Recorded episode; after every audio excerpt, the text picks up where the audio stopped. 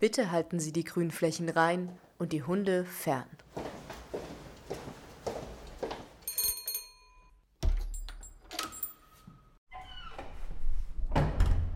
Der Podcast über Care im Gemeindebau.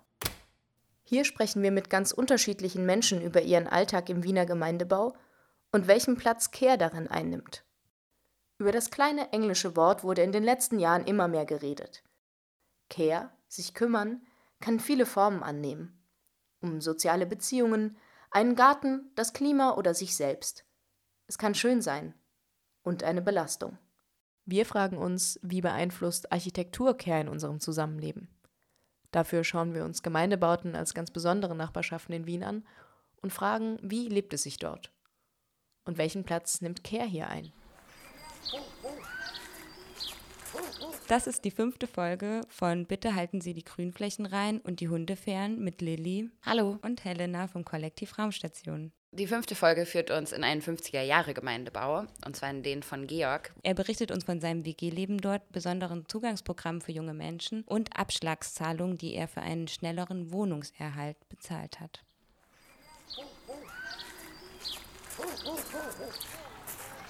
Bitte halten Sie die Grünflächen rein und die Hunde fern. Du hörst den Podcast des Kollektiv Raumstation.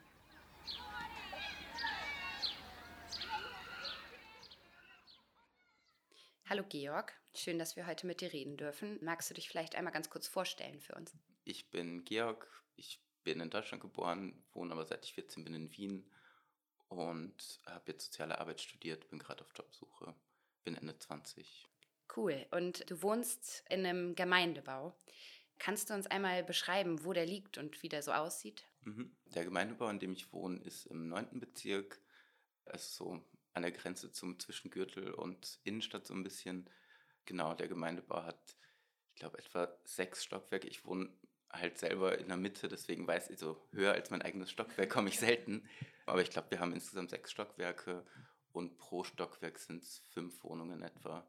Und die Wohnungen, ich glaube, sind alle ungefähr gleich groß wie meine, also so um die 55 Quadratmeter. Drei bis, zwei bis drei Zimmerwohnungen, glaube ich, größtenteils. Wie lange wohnst du schon in der Wohnung? Ich bin in der Wohnung seit Anfang 2014. Ich habe mich ganz normal, wie man halt zu einer Gemeindebauwohnung kommt, äh, angemeldet bei Wiener Wohnen. Damals, ich weiß nicht, ich glaube, das Programm gibt es wahrscheinlich immer noch. Es hieß Jungwiener Wohnen. Ich glaube, die einzigen Kriterien waren, man muss unter 27 sein und du musstest zwei Jahre bei der gleichen Adresse gemeldet sein. Ich weiß nicht, wie das in dem Programm war, über das ich das quasi bekommen habe, weil ich, ich bin auch in der Zeit, in der ich gewartet habe, mit meinen Eltern mal umgezogen. Das muss man dann auch angeben.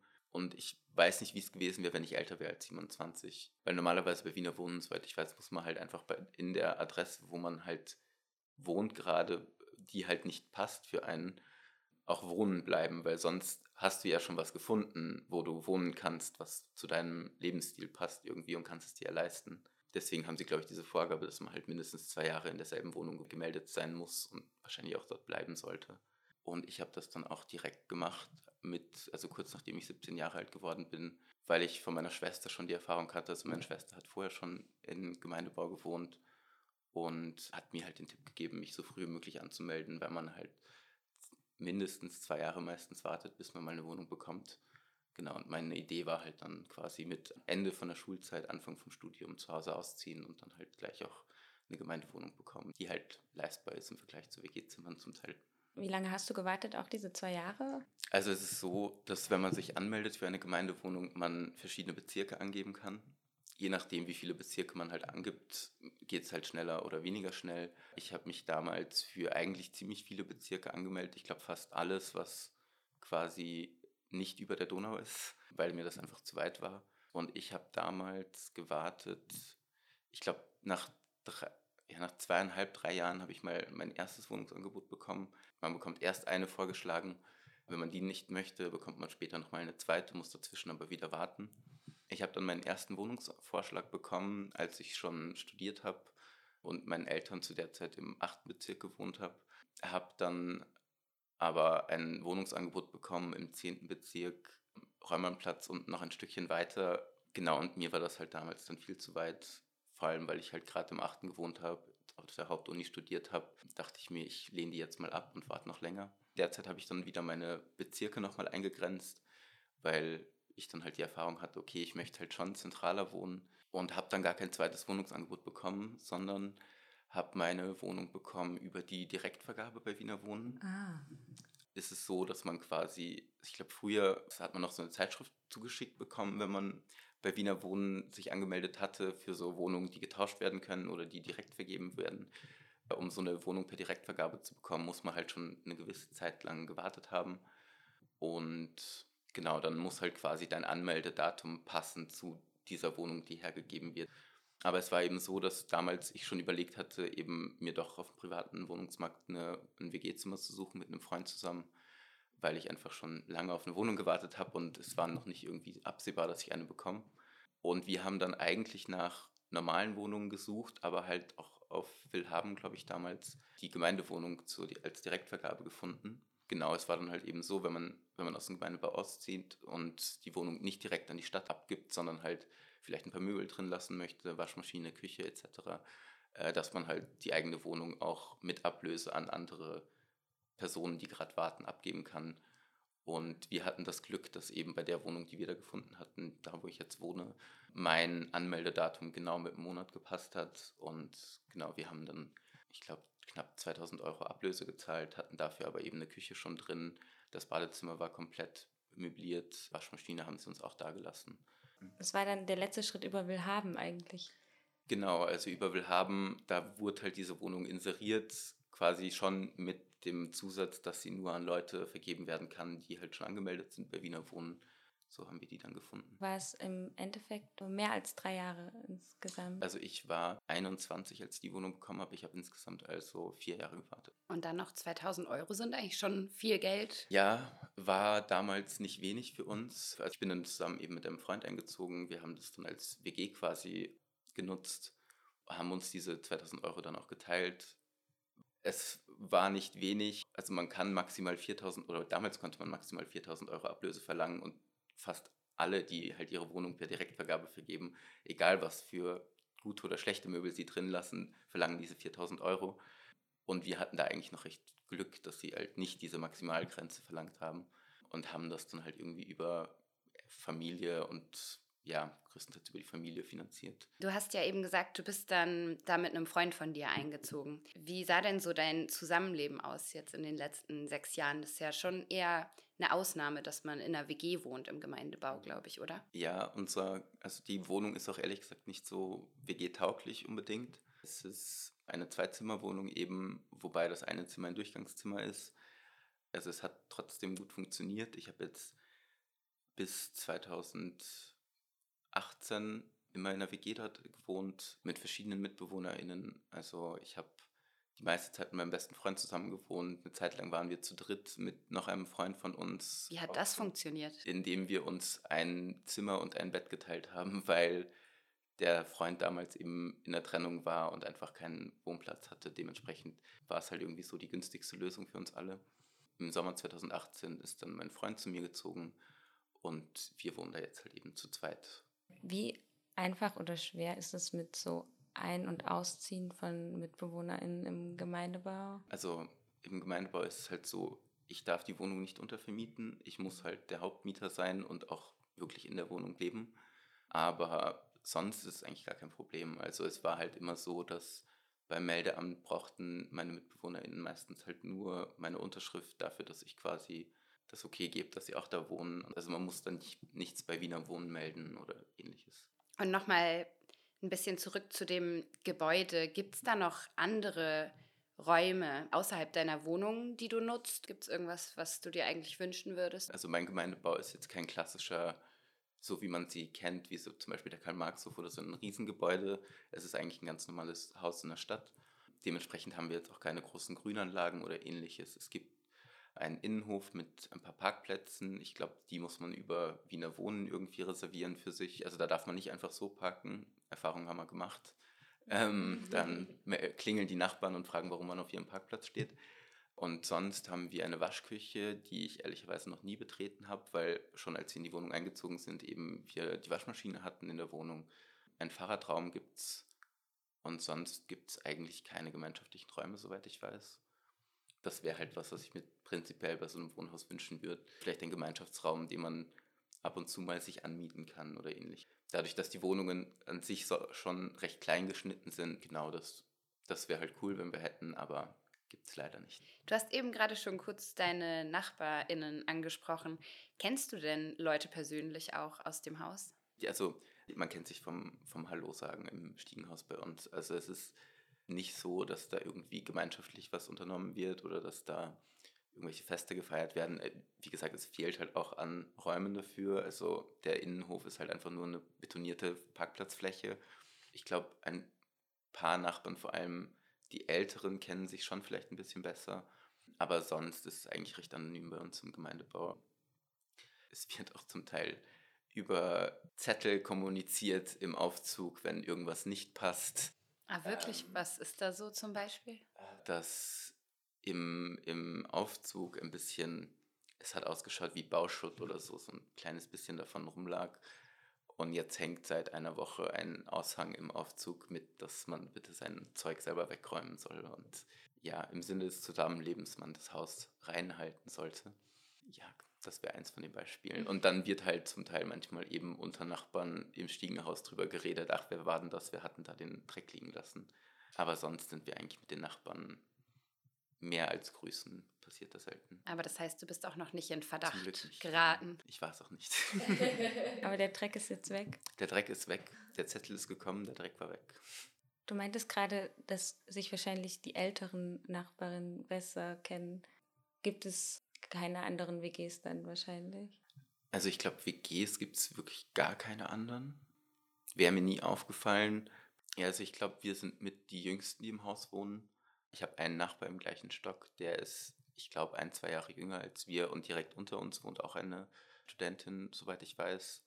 Und sonst eben ist es, glaube ich, ein bisschen gemischt. Also so von Jungfamilien bis wirklich alte, hochbetagte Menschen.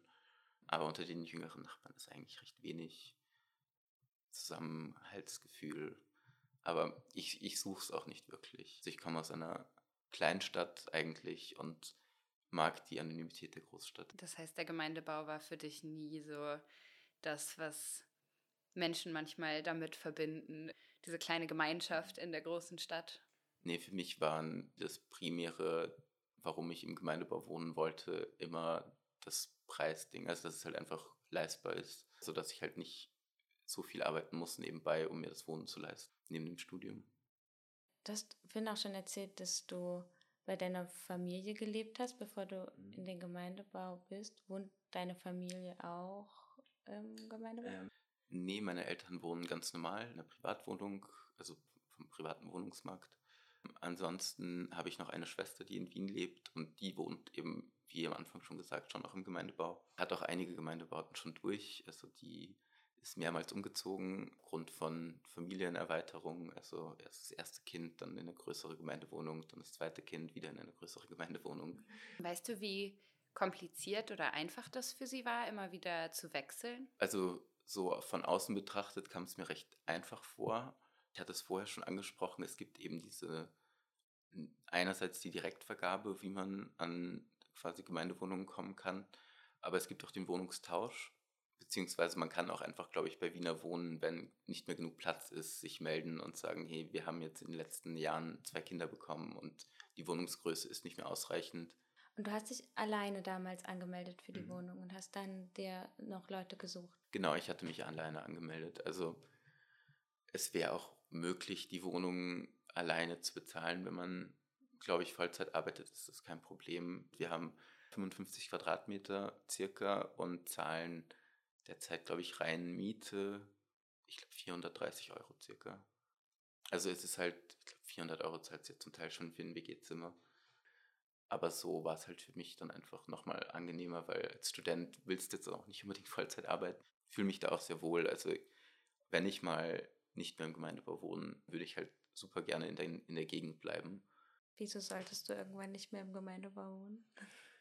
Ja, weil es halt, wie gesagt, doch recht eng ist, irgendwie auf Dauer. Also dadurch, dass bei uns die Wohnung so aufgebaut ist, dass ein Zimmer halt ein Durchgangszimmer ist, hast du halt irgendwie ein Raum, der nie ganz ruhig ist. Vor allem, wenn dann irgendwie beide zu Hause arbeiten, ist es halt irgendwie nicht so cool. Freifläche wäre nicht schlecht. Also wir haben jetzt derzeit auch keinen, also unser Gemeindebau hat allgemein quasi keine Balkone. Es gibt zwei. Zwei Wohnungen haben einen Balkon, die obersten. Und eben ein Balkon wäre halt cool. Und ein größeres Badezimmer mit einer Badewanne wäre halt auch sehr nett. Und hast du dir mal überlegt, das so ähnlich zu machen wie deine Schwester und eine größere Wohnung zu suchen, auch in einem anderen Gemeindebau? Ja, wir hatten sogar jetzt erst vor kurzem den Gedanken, dass wir halt jetzt auch öfter mal schauen, was bei diesen Wohnungstauschsachen dabei sind, ob da jemand eine Wohnung hergibt, die quasi die Sachen erfüllt, die wir gern hätten.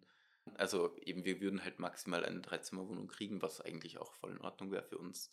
Aber ich glaube, es ist halt nicht so super häufig, dass Menschen eine Dreizimmerwohnung gegen eine Zweizimmerwohnung tauschen wollen. Ich glaube, es gibt öfter dann Tauschangebote von eben größeren Vier-, Fünfzimmerwohnungen zu kleineren, wenn vorher die ganze Familie da gewohnt hat mit mehreren Kindern, dass man dann irgendwie sagt, okay, jetzt ist man halt irgendwie nur noch zu zweit oder so oder alleine und man dann sich überlegt, okay, ich möchte eine kleinere Wohnung.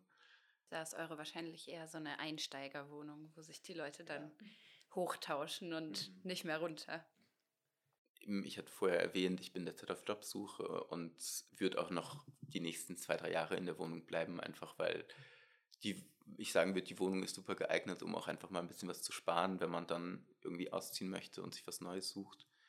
Ähm, aber eben langfristig planen wir dann doch eher sowas wie Genossenschaft oder wenn es sich ergibt irgendwie, dass man was kauft. Aber mal sehen auf dem Wohnungsmarkt derzeit. Also im Gemeindebau finde ich, da hat man nicht so das Gefühl, man wirft das Geld so zum Fenster raus für die Miete, das meine ich auch eben, dass wir jetzt die Zeit noch gern nutzen würden in den nächsten Jahren, um quasi was anzusparen, um dann wirklich irgendwie den nächstgrößeren Schritt zu wagen. Voll. Mhm. Und was macht ihr dann mit eurer Wohnung? Gebt ihr sie dann auch für 4000 Euro ähm, Abschlagszahlung weiter? Derzeit wäre der Plan, soweit ich informiert bin, sollte es kein Problem sein, dass wir die Wohnung auch so innerhalb der Familie vergeben. Man kennt es halt, glaube ich, eher davon, dass halt irgendwie Großeltern oder Eltern an ihre Kinder die Gemeindewohnung weitergeben. Und bei uns wäre es halt dann eher umgekehrt oder bei mir, dass ich quasi die Wohnung gerne an meine Eltern weitergeben würde, weil die halt jetzt auch nicht die super sozioökonomische Lage haben und es für sie sich gut eignen wird, einfach so eine Zweizimmerwohnung, die die Wohnung auch selber mögen. Genau, das wäre so der Plan, dass man die weitergibt in der Familie. Eigentlich schön, wenn es auch mal andersrum passiert, dass die Kinder den Eltern was vererben. Ja, voll. Ist halt die Frage, ob sie halt im Alter dann so gut geeignet ist. Also ich hoffe ja, dass meine Eltern alt werden. Man könnte es vielleicht irgendwie so umbauen. Habt ihr schon mal was umgebaut in der Wohnung? Nein, nicht wirklich. Ich wüsste auch gar nicht, was darf man, was darf man nicht. Aber ich glaube, eigentlich dürfte man recht viel, weil wenn du eine Gemeindewohnung bekommst, über, also nicht über die Direktvergabe, sondern einfach so, dann hast du zum Beispiel auch keine Küche drin. Ich habe mir das immer so gemeindebaumäßig ausgestattet vorgestellt, mhm. ein bisschen. Eigentlich auch spannend im Hinblick auf so Care-Infrastrukturen. Das ist ja eigentlich das genaue Gegenteil davon, wenn die Menschen sich da, die einziehen, weil sie vielleicht nicht so viel Kapital haben, erstmal noch alles selber reinstellen müssen. Eigentlich ziemlich unfair. Mhm. Oder halt die Ablösezeit. Wobei man, glaube ich, doch, wenn man sich selber reinstellt, günstiger davon kommt. Also ich so bei meiner Ablöse, ich glaube, die war halt auch zu hoch eigentlich. Mhm. So. Ich habe mal geguckt, die, die Küche, die wir drin hatten, war von Ikea und die ist halt, ähm, also ich glaube, die hat neu auch 1500 Euro vielleicht maximal gekostet, also weniger als der Blöße. Also wir hatten halt noch das, die Waschmaschine mit drin und einen Kasten. ich weiß nicht, ob das dann nochmal 1000 Euro gerechtfertigt hat, aber Hattest du, seitdem du in der Wohnung bist, nochmal so Kontakt mit Wiener Wohnen oder mit dem Vergabesystem? Oder war nee, eigentlich nicht. Aber was vielleicht auch spannend ist in, de, in dem Zusammenhang, ich habe zum Beispiel, also mit Studium geht halt auch so viel einher, sowas wie eben Auslandssemester machen, was auch viele Freunde von mir zum Beispiel in Anspruch genommen haben. Das ist halt bei mir, dadurch, dass ich diese Gemeindewohnung habe, hat es das halt irgendwie auch nie gespielt, weil dadurch, dass ich da Hauptmieter sein muss, kann ich jetzt nicht sagen, ich gebe die Wohnung für ein Jahr, ein halbes Jahr einfach wem anderen her. Auch wenn es quasi nie kontrolliert wurde und nie jemand vor meiner Tür stand, hätte ich einfach Angst gehabt, dass dann ich wiederkomme und die Wohnung nicht mehr habe. Was halt dann schon irgendwie einschränkend ist. Also ich konnte jetzt nie länger ins Ausland gehen, weil ich halt immer im Hinterkopf hatte, okay, wenn ich länger weggehe, dann verliere ich halt die Wohnung, die so günstig ist. Das heißt, du hast kein Auslandssemester gemacht? Nee. Oh. Ja, aber ich bin sehr froh in Wien. Also. Ja. Danke für das schöne Gespräch. Gerne, gerne. Tschüss. Bitte halten Sie die Grünflächen rein und die Hunde fern. Du hörst den Podcast des Kollektiv Raumstation. Und jetzt steigen wir gleich ein in unser Gespräch mit Cornelia. Herzlich willkommen nochmal. Du forschst ja zu Wohnen und soziale Ungleichheit und Gender. Magst du dich einmal kurz vorstellen zu Beginn für uns und vielleicht erzählen, welche Anknüpfungspunkte du zu Care-Themen in deiner Arbeit hast? Gerne. Mein Name ist Cornelia Glaweyer. Ich bin Stadtforscherin und bin im Bereich der Wohnbauforschung schon länger tätig, arbeite viel und forsche viel im Bereich vom geförderten Wohnbau, aber auch kommunalen. Und zum Thema Sorge tragen ist mein Bezug recht auf Stadtbewegungen, vor allem auch in Venedig, aber auch in Wien.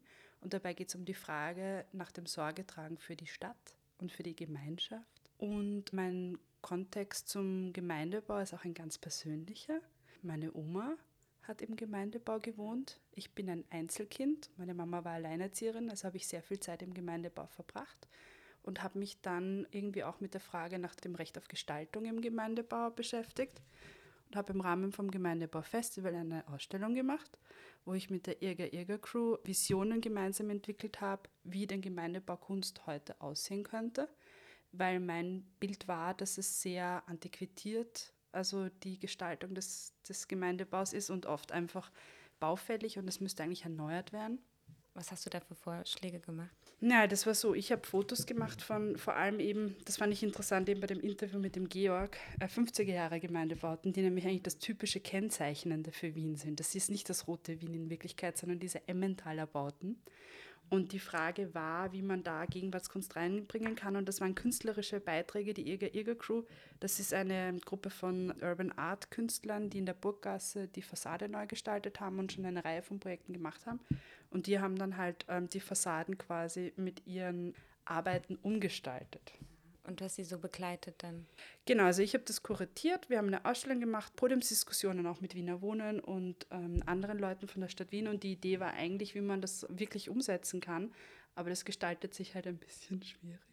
Ja, das kann ich mir vorstellen, nach dem, was wir bis jetzt so gehört haben. Du bist ja eben schon kurz auf Georg und seinen Gemeindebau äh, zu sprechen gekommen. Gab es da sonst noch Themen, die dir besonders aufgefallen sind? Naja, also aus Forscherperspektive, also Forscherinnenperspektive und auch aus der biografischen Perspektive ist es so, dass halt das Thema Ordnung ein ganz zentrales Thema ist im Gemeindebau. Deshalb ist das eben mit diesen Vorgaben, den Zugängen, wie wir in der Wohnbauforschung sagen, zum Wohnraum etwas komplexer, weil man ja eben zwei Jahre hauptgemeldet sein müsste in Wien, damit man überhaupt Anspruch hat. Das ist nur einer von vielen sozusagen Ordnungen im Gemeindebau. Eine andere Ordnung, und da fand ich die Überschrift eigentlich ganz schön, bitte halten Sie die Grünflächen frei und die Hunde fern, weil das Problem ist, wir sprechen von einer Verregulierung über die Jahrzehnte im Gemeindebau. Also ein Gemeindebau hat quasi eine Art, es ist wie eine Art Lebensphasen, in denen er älter wird und damit auch die Bewohnerinnen. Wenn wir jetzt die 50er Jahre Gemeindebauten uns anschauen, ist es halt so, dass die Leute, die mit den Kindern, ihren kleinen Kindern eingezogen sind, jetzt schon betagtere Seniorinnen sind und die Kinder sind schon lange nicht mehr da. Und aus dem Grund ist auch der Gemeindebau, wenn er älter ist, also aus dieser Phase der 50er Jahre, ein Ort für Seniorinnen generell und ein Ort der Ruhe und Ordnung. Mhm. Ja, das war wahrscheinlich auch ein bisschen das, was Georg mit diesen Zetteln im Aufzug zum Beispiel ein bisschen angesprochen hat. Und er hat ja auch erzählt, dass eigentlich sehr wenige der BewohnerInnen oder eigentlich gar keine in seinem Alter sind, sondern eher 50 plus. Aber das ist ein generelles Phänomen in allen Wohnbauten. Also du kannst ablesen, wie die Altersstruktur ist, je nachdem, wann besiedelt wurde. Also Alt-Erle hat auch eine gewisse Altersstruktur, auch wenn dort das so groß ist, dass halt immer wieder mehr Leute nachkommen. Das hast du im Gemeindebau auch, ja. Ja, das macht Sinn. Aber die Fluktuation zum Beispiel bei einem Altbau in der Innenstadt Naja, das ist eine ganz andere Struktur. Das kann man, es ist deshalb schwer vergleichbar, weil ja eben der Gemeindebau ja auch eine gewisse Funktion hat und deshalb auch diese Zugänglichkeit, nämlich die Funktion, leistbaren Wohnraum zu gewährleisten für große Teile der Stadt. Und in so einem Altbau, der größte Bestand in Wien sind eigentlich Mietzinshäuser noch immer, die einzelnen Familien gehören. Da hast du dann ältere Mieterinnen, die seit Jahrzehnten da wohnen. Und dann hast du halt eine sukzessive Entwertsetzung. Und da ist es halt eine ganz andere Fluktuation. Mhm. Ja, voll. In Anknüpfung an diese Ordnung oder eben leistbaren Wohnraum und Zugänge, wie du gesagt hast, zu schaffen, gibt es ja auch für junge Leute dieses JungwienerInnen-Programm. Und da haben wir uns gefragt, das Programm hat ja bestimmte Voraussetzungen, das eben schon von den zwei Jahre Wohnsitz geredet. Gibt es aus deiner Sicht bestimmte Bedarfe für junge Menschen zum Wohnen, beziehungsweise welche Rolle kann der Gemeindebau einnehmen für junge Menschen? Mhm. Also ich denke, es sind verschiedene Funktionen. Wenn ich mit den Hut als Ungleichheitsforscherin aufsetze, die ich ja auch bin, ist es so, dass wir halt sehen, dass natürlich junge Menschen auf Wohnungssuche sind und die sind ausgestattet mit differenzierten ökonomischen Ressourcen. Ja? Wenn ich aus einer besser situierten Familie komme, dann habe ich das Geld um mir Eigenmittel quasi leisten zu können. Vielleicht habe ich sogar eine Eigentumswohnung, eine kleine, die man in Wien für mich gekauft hat, mhm. in einer gutbürgerlichen Familie. Aber wenn ich zum Beispiel aus einer Arbeiterfamilie komme oder die erste bin, die maturiert und dann studiert, wie es zum Beispiel bei mir der Fall war, dann habe ich all diese Ressourcen nicht. Mhm. Und das ist nur eine Ressource. Und die andere Ressource ist in Wien, wie in anderen Großstädten auch, das Wissen über das Fördersystem. Das heißt, das Wissen über das Fördersystem ist auch eine Ressource, die ich mir erst aneignen muss und zu der nicht alle gleich viel Zugang haben. Ich sehe das auch bei meinen Nachbarinnen, die in diese jungen Wienerinnen-Schiene sogar fallen würden. Also ich wohne im geförderten Wohnbau am Brunnenmarkt, ein sehr migrantisch geprägter Teil der Stadt. Und meine Freunde und Nachbarinnen sind zum Teil Menschen mit türkischem Migrationshintergrund, die sind Anfang 20, die kennen aber das Fördersystem natürlich gar nicht. Ja? Und selbst ich, als jemand, der hier aufgewachsen bin, mir war das zu kompliziert, als ich 20 war, mich um einen Gemeindebau zu kümmern, obwohl meine Oma in so einer Wohnung gewohnt hat, weil du ganz viele Auflagen erfüllen musst. Und zum Thema Sorge tragen für die Jungwienerinnen, ich sehe es so, dass der Gemeindebau in Wien eine ganz große Last trägt für das Sorgetragen für die Stadt als Ganzes, weil es Ausgleich schafft und eben soziale Ungleichheit ausgleicht im Vergleich zu allen anderen Großstädten International hat der Wien einfach sehr viele Ressourcen und trägt sehr viel dazu bei. Allerdings muss man sagen, dass der kommunale Wohnbau eher eben in den letzten Jahrzehnten vor allem für Menschen, die ökonomisch nicht so gut gestellt sind, einen Ausgleich bereitgestellt hat. Und natürlich auch äh, über die Generationen, also Leute, die im Gemeindebau aufgewachsen sind. So, und jetzt habe ich das Problem mit den jungen Menschen. Die jungen Menschen, die in die Stadt kommen, brauchen Wohnraum. Aber ich würde sagen, dass der Gemeindebau aufgrund seiner Strukturierung von Alter nicht der geeignete Ort ist, sondern eigentlich ist es ja die WG im Altbau der klassische Zugang zu leistbaren Wohnraum für junge Menschen ist, weil die sich dann halt 800 Euro zu viert aufteilen und somit können sie sich das dann wieder leisten oder so. Ja. Wobei das Problem ist, dass das private Segment so stark steigt, dass natürlich der Druck eigentlich auf diesen geförderten Wohnbau total steigt. Aber es ist, wie ja Georg erzählt hat, mit diesen zwei Jahren meist total unrealistisch. Also wenn ich nicht in Wien aufgewachsen bin, komme ich ja gar nicht da rein. Ja. Und das andere ist, was er schon erfüllt ist, der Gemeindebau ist ein geschützter Ort für Familien mit Kindern. Das wären auch junge Menschen. Das sind halt keine Studierenden, Anfang 20. Und das ist historisch gewachsen, weil die Care-Infrastrukturen im Gemeindebau, und da denken wir jetzt ans Rote Wien, sind international einmalig. Es ist kein stigmatisierter Raum, es ist eben die Ringstraße des Proletariats, die ist ausgestattet mit einer Bibliothek, die ist ausgestattet mit Gesundheitszentren für Kinder und Eltern, die ist ausgestattet eben mit den Kindergärten, sie ist ausgestattet mit kleinen erdgeschossbezogenen Geschäftslokalen, wo du noch immer Friseure und alles Mögliche drinnen hast. Das Problem ist, es wird halt torpediert durch die Ordnungslogik, aufgrund dessen, dass halt der Gemeindebau älter wird. Das heißt, das sind die Herausforderungen, die so ein bisschen entgegenstehen, aber die Ressourcen wären da, man müsste sie nur nutzen. Das ist auch was, was im Bereich der Wohnbauforschung schon seit Jahrzehnten gefordert wird. Die Ausstellung im Rahmen vom Gemeindebaufestival kommt ja nicht von ungefähr. Dieses Gemeindebaufestival ist eins von vielen verschiedenen Initiativen, sowieso in Otterkring im St. Leitenhof, die seit Jahrzehnten versuchen, dem wieder irgendwie Leben einzuhauchen. Ja. Es kommt also natürlich auch darauf an, wen man als junge Menschen eigentlich betrachtet. Genau, und das Problem ist halt auch, dass der Gemeindebau oder der kommunale Wohnbau zu viel Last tragen muss. Weil du hast halt schon ganz viele Familien, die eigentlich mehr Förderbedarf hätten.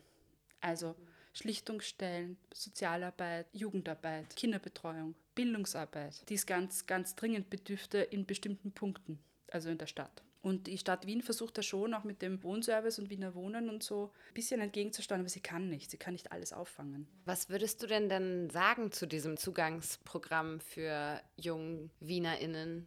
Findest du, das gehört dann eigentlich eher abgeschafft oder siehst du das dann als eine Möglichkeit, diesem demografischen Wandel in den Gemeindebauten irgendwie entgegenzuwirken? Also ich glaube, dass es total wichtig ist, das Programm. Ich würde es nicht abschaffen, aber es ist dasselbe Problem mit diesen zwei Jahren Hauptwohnsitz. Mhm wer ist denn sorgebedürftig? Das sind ja vor allem die Leute, die neu in die Stadt kommen, ja, weil die wenig Ressourcen normalerweise haben auf ökonomischer Ebene. Gerade junge Leute haben wenig Zugang und wenig Möglichkeiten, aber auch Menschen aus internationalen Kontexten, ja, die durch Arbeitsmigration zum Beispiel oder Flucht halt herkommen. Ja. Das heißt, das eigentlich die Regulative müsste man endlich aufschnüren. Das ist ein ganz großes Problem. So eine Hürde, die alle eigentlich verbindet, mhm. die versuchen genau. Zugang zu finden. Genau, also wenn du mit der Armuts Armutskonferenz sprichst, die Michaela Moser hat letztes Jahr im Zuge der Wienwoche die Veranstaltung Paläste für alle in der Brunnenpassage gemacht. Und da war das eben ein großes Thema, dass es zwar so ausschaut, als wäre der Gemeindebau und der geförderte Wohnbau total ein großes Auffangbecken, aber das Problem ist, dass da einfach ganz viele durchfallen. Und deshalb ist es so, wenn du jetzt von der Ungleichheitsforschung wiederkommen denkst, hast du dann halt so Programme wie Housing First, die dir dieses Problem mit den zwei Jahren quasi aufweichen und auch andere Zugangsbeschränkungen, weil das ist vor allem für wohnungslose Menschen ein großes Problem und obdachlose Menschen und armutsgefährdete Menschen, weil die meistens delogiert wurden schon und nie in diese zwei Jahre reinkommen. Das schaffen die gar nicht. Ja. Und das, was ich sagen kann, weil ich habe ja lange Zeit gefördert von der Wohnbauforschung Projekte mit Christoph Reinbrecht gemacht und was wir sehen im geförderten Wohnbau im Segment der 70er Jahre, 80er und 90er Jahre, das sind die günstigsten Wohnungen und da hast du nur Zugang, wenn du angemeldet bist bei der Genossenschaft, die hat wieder individuelle Regeln und meistens haben eben Leute dann Zugang zu diesen ganz günstigen Mieten, die sich auskennen im System oder die Verwandte haben, die deshalb halt wissen, wie man da quasi reinkommt. Ja. Das heißt, eigentlich ist auch dieses jungen WienerInnen Programm eins, was sich an eine privilegierte Zielgruppe richtet? Das würde ich jetzt gar nicht so sagen, weil das, da, da habe ich gar nicht den Einblick. Ich weiß nicht, also ich arbeite ja nicht äh, bei, bei, Wiener Wohnen jetzt. Ja. Also ich weiß jetzt nicht, wie die Mieterinnenstruktur ist. Also ich würde jetzt niemanden quasi da vorwerfen, dass er aus besser situiertem Haus kommt. Es gibt vielleicht auch welche, die sich da durchkämpfen durch dieses System. Wir haben halt eine WG gegründet das war einfach zu kompliziert und das war auch zu teuer und es waren auch komische Wohnungen zum Teil, die hässlich und dunkel zum Teil waren oder irgendwie an irgendeinem Teil in der Stadt, wo man als junger Mensch vielleicht sich also nicht einrichten würde. Und auch wenn man arbeitet, muss man ja auch irgendwie so arbeiten, äh, wohnen, dass man Wege hat, die dann praktikabel sind. Also ich weiß es nicht, das würde ich jetzt so nicht sagen, aber ich glaube, es gehört einfach reformiert. So wie eben der Zugang zum geförderten Wohnbau generell, wenn es um diese formalen Kriterien in Bezug auf die zwei Jahre durchgehende Hauptwohnsitzmeldung geht.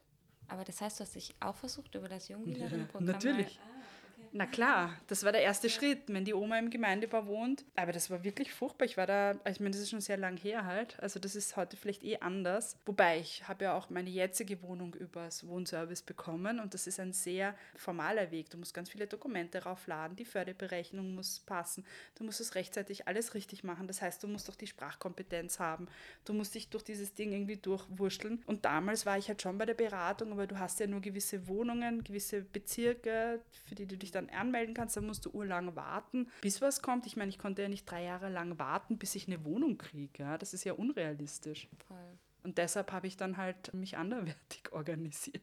Das ist ja bei Georg, glaube ich, sehr ähnlich gewesen, nur dass er dann im letzten Moment was über diese Direktvergabe mhm. genau. bekommen hat, wo wir uns gedacht haben, das ist ja eigentlich auch unfair, mhm. weil das dann ja wiederum nur die Leute anspricht, die sich diese Ablöse leisten genau, können. Genau, aber das ist umgekehrt unfair. Also in meiner Dissertation geht es ja eben nicht um Recht auf Stadtbewegungen in Venedig aufgrund der Pandemie, auch wenn ich einiges publiziert habe dazu. Aber es geht um die Seestadt Aspern und die Entstehung der Seestadt Aspern und bin für die Dissertation in die Seestadt gezogen temporär. Ein wichtiger zentraler Aspekt meiner Forschung sind eigentlich Facebook-Foren. Es gibt eine eigene Wohnungsbesuchbörse auf Facebook in der Seestadt. Das heißt Wohnungsbörse Seestadt oder so. Und die hat über 5000 Mitglieder. Und das Problem ist eigentlich, das ist Mietwucher, was da und Ablösewucher, auf der da betrieben wird zum Teil. Weil in der Seestadt ist es wirklich so, dass die Leute einfach ihre komplette Einrichtung in der Wohnung lassen zum Teil und eine Ablöse dann dafür wollen. Und diese Ablösen sind oft in der Höhe von 10.000 Euro, weil das ist ja klar, eine Küche kostet halt viel. Und das, wir reden von einem neu bezogenen Stadtteil, also von wegen Lebenszyklus. Die Seestadt ist ein Butzsee, also sind ja auch laut Jungfamilien dort. Ja. Das sind neue, teure Einrichtungselemente, die dann da drinnen bleiben. Und das heißt, der geförderte Wohnbau, der da errichtet wird, ist gar nicht mehr leistbar, weil wer kann sich das schon leisten, dass er 10.000 Euro sowieso schon Eigenmittel oder 15.000 und dann nochmal 10.000 Euro oder noch mehr Ablöse zahlt. Also es gibt Leute, die sind ganz verzweifelt auf der Suche, die zahlen das dann einfach. Also wer sich leisten kann, der zahlt dann 30.000 oder 40.000 Euro. Also wir reden hier von dem äh, Förderanteil und dem Ablöseanteil. Und dann ist es so, dass es immer wieder Verfahren gab, weil das zum Teil nicht rechtens ist. Also manche stellen dir dann halt irgendwas rein, was nicht dem Wert entspricht. Und das heißt, der Zugang zum geförderten Wohnbau wird eigentlich exkludiert künstlich. Und wir sprechen da in der Wohnbauforschung von sozusagen Strategien auf individueller Ebene mit Wohnungsknappheit. Simone Egger in München hat sich mit München, in München wird modern in ihrer Dissertation damit befasst, aber auch in den anderen Arbeiten. Die hat auch ganz viel dazu geschrieben zu dieser Wohnungsknappheit und wie Leute dieses Problem der Knappheit individuelle Risiken externalisieren, indem sie dann teuer einzelne Zimmer vermieten oder in der Seestadt haben sie dann Anlagewohnungen, wodurch sie quasi Kredite refinanzieren. Mhm. Also das heißt, das ist ein ganz, ganz wichtiger Aspekt, den man damit einbeziehen muss und eben nicht quasi die Mieterinnen können sich leisten, sondern die Leute, die die Wohnung haben, wissen, dass der Bedarf so groß ist und geben dies quasi weiter. Ja. Das heißt, es ist nicht nur im Gemeindebau ein Phänomen, sondern Nein, auch. Das ist, also es ist ja interessant, der Mietzinswucher, wenn ihr das recherchiert, werdet ihr ganz viel dazu finden, das ist ein historisches Phänomen. Aber es ist halt jetzt so, dass aufgrund eben dessen, dass ja Wien wächst und dass halt eine sehr starke Nachfrage an Wohnraum da ist und wir durch die Digitalisierung eben auch diese Online-Foren auf Facebook und eben will haben, ein Phänomen sehen, das halt viel größere Kreise zieht. Du hast vorhin kurz von Reformierung gesprochen, dass eine Reformierung notwendig wäre vom jungen Wienerinnen-Zugangsprogramm und hast schon einmal den zwei Jahre Wohnsitz erwähnt. Hast du noch andere Punkte, die da reformiert werden sollten? Ja, und zwar zum Beispiel der Zeitraum. Also das Problem ist, wenn du neu in die Stadt kommst, dann brauchst du ja relativ schnell eine Wohnung. Du kannst ja nicht zwei Jahre warten. Das heißt, du bräuchtest eigentlich sowas wie temporäre Übergangslösungen. Weil was es gibt, man könnte das ja verknüpfen. Es gibt ja ganz viel so Studentenwohnheime und zwar nicht so, wie wir das kennen, diese alten, abgewohnten wie das Pfeilheim, sondern eben beispielsweise in der Seestadt gibt es ja ganz neue, die auch von den gemeinnützigen Wohnbauträgern zum Teil errichtet werden. Das heißt, wenn man da vielleicht eine Kombi einführen würde, dass man sagt, okay, die Person hat Anrecht, ist Jungwienerin, aber die, bis die eine Wohnung kriegt, kann sie halt dann im Studentenwohnheim wohnen und dann gilt das aber trotzdem noch mit den zwei Jahren, weil sonst ist es ja, also solche Wege könnte man machen. Ich glaube, das wäre möglich und machbar. Weil es ist immer die Frage, wir können uns jetzt alles vorstellen, aber wie kann man das, wie, wie kann man das umsetzen quasi? Gibt es noch was, was dir wichtig ist zu sagen zu dem Thema oder zum Thema von unserem Podcast? Naja, das, was ich vielleicht eh vorher schon gesagt habe, dass der kommunale Wohnbau in Wien ganz viel leistet für die Gemeinschaft, also schon Kehrarbeit für die Stadt macht, aber halt nicht immer quasi punktgenau für alle Gruppen. Das ist halt, glaube ich, das, was man verstehen muss, dass es wirklich ganz viel in der Stadt bewegt, aber natürlich auch viel Angriffsflächen gibt für politische Mitbewerber. Also wenn eine ÖVP-Politikerin, die jetzt Generalsekretärin der ÖVP wird, kritisiert, wie jetzt die Gemeindebauten ausschauen, wie ich ja auch sage, man muss die 50er Jahre Fassaden umgestalten, ist das halt ein Problem in der Masse weil ich einfach ganz viel Bestand habe, der saniert werden muss und die Stadt Wien aufgrund der fiskalischen Gegebenheiten und der EU-Bedingungen gar nicht mehr die Möglichkeit hat, alles zu sanieren, weil sie ja nicht so sehr ins Minus gehen darf.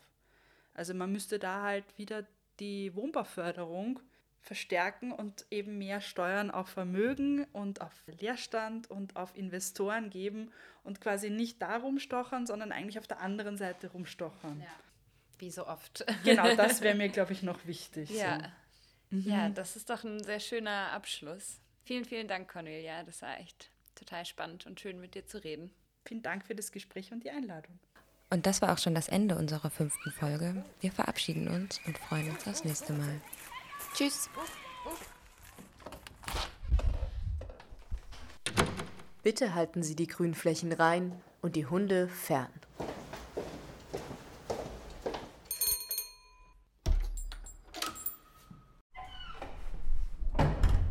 Der Podcast über Care im Gemeindebau.